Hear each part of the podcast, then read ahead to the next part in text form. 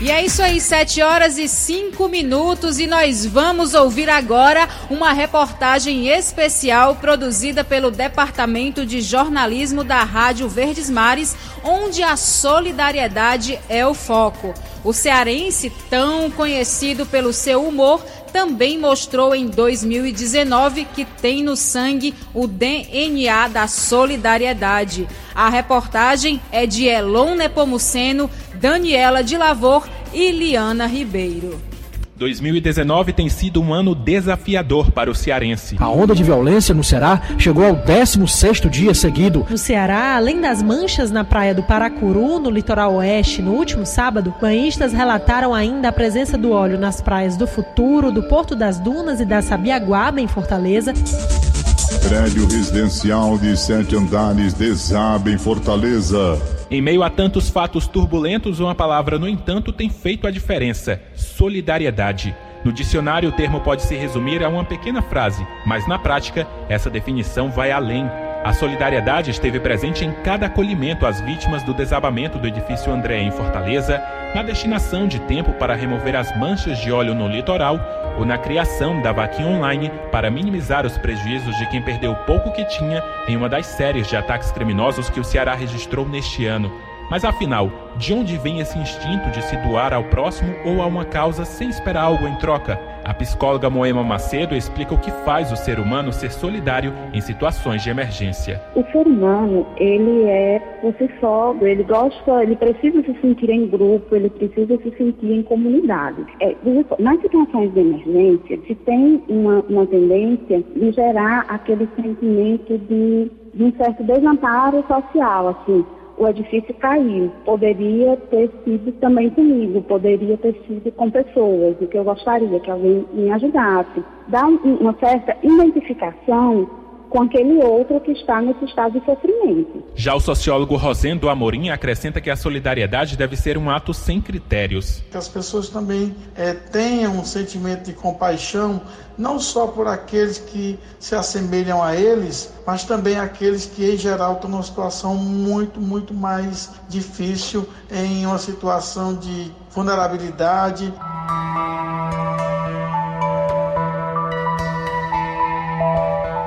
A empresária Natalia Amaral é ligada ao voluntariado desde criança, quando só acompanhava as boas ações dos pais. De lá para cá, sempre teve a filantropia presente na rotina. Hoje, ela é bombeiro voluntária. Eu acredito que a solidariedade ela move tudo, né? E que o amor ele tem que estar à frente de tudo, né? Antes do nosso trabalho, a gente tem que amar o próximo, né? E se doar realmente para quem precisa nesse momento tão difícil. A operação mais recente na qual Nathalie fez parte foi a de resgate das vítimas do desabamento do edifício Andréa. Foram mais de 24 horas de dedicação. A gente ficou numa proximidade, né, ajudando a carregar os baldes de entulho, a fazer essa retirada, né, a tirar os objetos pessoais também das vítimas. É, a gente ficou com toda essa parte, né, em ajudar no que fosse necessário realmente para que a gente pudesse dar o um melhor apoio ao Corpo de Bombeiros do Estado do Ceará. Além da Nathalie, pelo menos outros 150 voluntários participaram da Força Tarefa. E a repórter Daniela de Lavor foi quem acompanhou de perto o auxílio deles às buscas por sobreviventes na cobertura da Rádio Verdes Mares. No segundo dia de buscas, aqui nessa tragédia aqui no bairro Dionísio Torres, em Fortaleza, a gente percebe muito claramente a importância do trabalho voluntário várias pessoas que chegam com comida, que traga muita energia para os profissionais que estão aqui trabalhando, para os bombeiros, para o SAMU, para a Defesa Civil, para a Cruz Vermelha.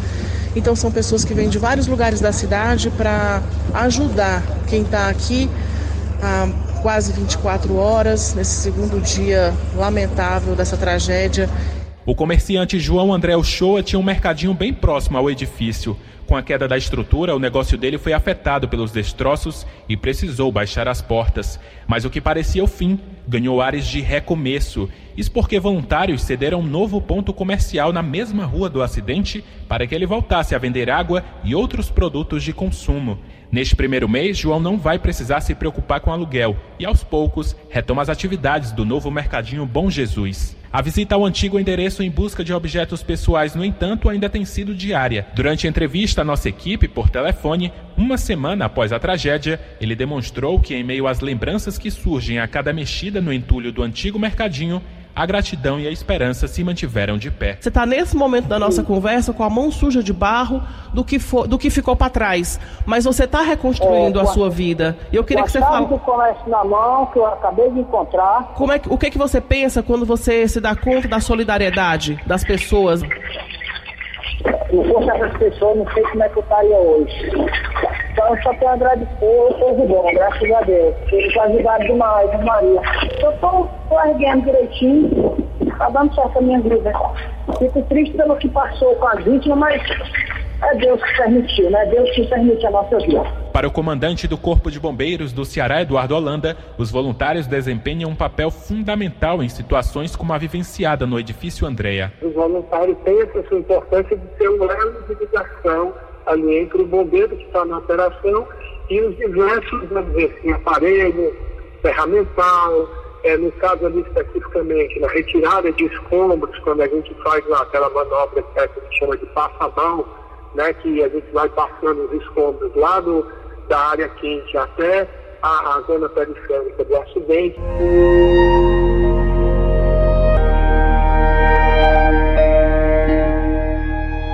No começo do ano, os cearenses foram surpreendidos por uma série de ataques criminosos a equipamentos públicos e privados.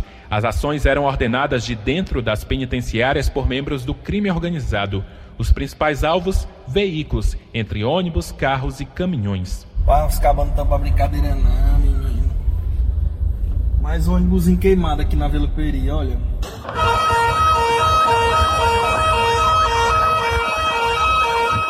Foi nesse cenário que o seu Antônio Souza perdeu o caminhão dele, um prejuízo de mais de 50 mil reais. E daí surgiu a incerteza.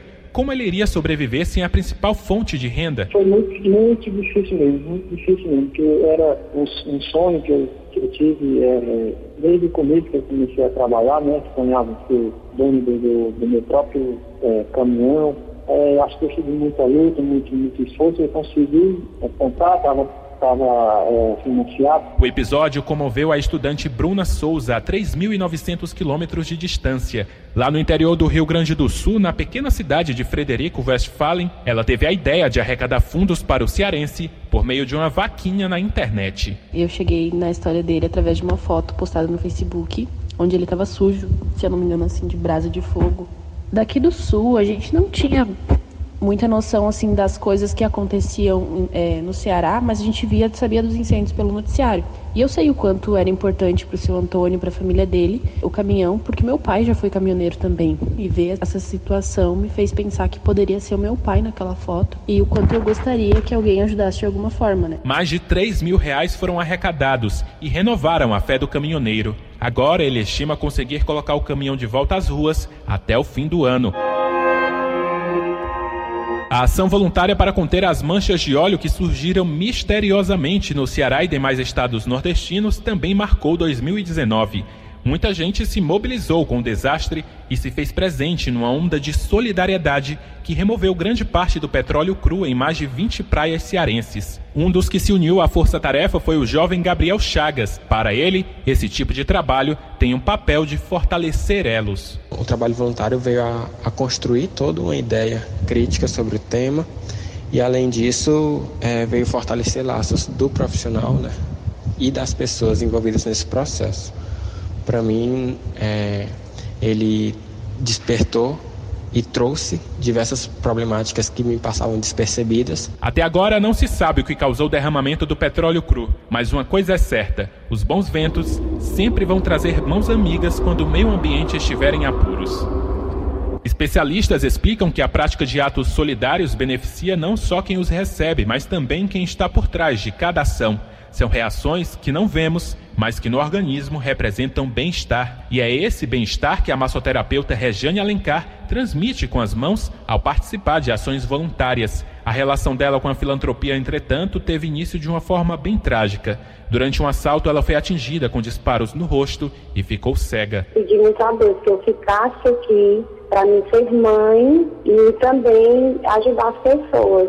E eu sentia que isso teria que ser pelas minhas mãos mesmo, sabe? Se eu tinha uma coisa dentro de mim que era minhas mãos, que eu ia conseguir cuidar das pessoas. A psicóloga Moema Macedo explica como o corpo reage ao fazermos o bem ao próximo. Sempre que nós estamos diante de alguma emoção, nós vamos ter sim liberação de neurotransmissores, liberação de hormônios. Esse é um processo natural do nosso corpo. Então, diante de situações onde a gente consegue ter um sentimento de realização, seja por uma questão solidária, que vai me dar uma sensação de que eu fiz o que devia ter feito, o meu corpo vai produzir serotonina, vai produzir algumas, alguns hormônios que vai me dar esse sentido de que ali era um bem-estar, que eu deveria fazer.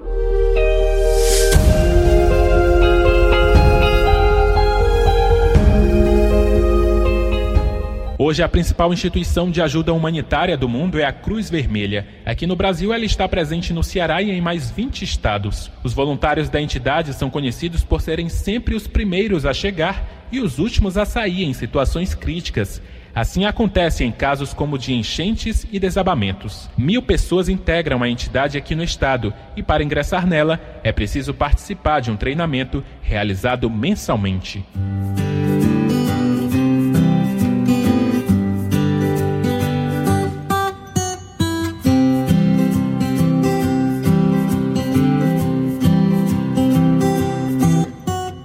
Histórias como a que ouvimos ao longo desta reportagem nos ensinam uma importante conta. É quando dividimos, seja o nosso tempo, recursos ou sentimentos, que multiplicamos no outro a sensação de acolhimento e alegria.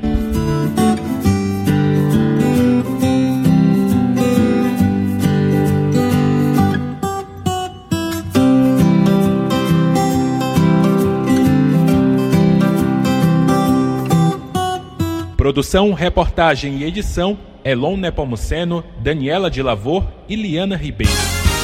Rádio Verdes Mares, a rádio do seu coração.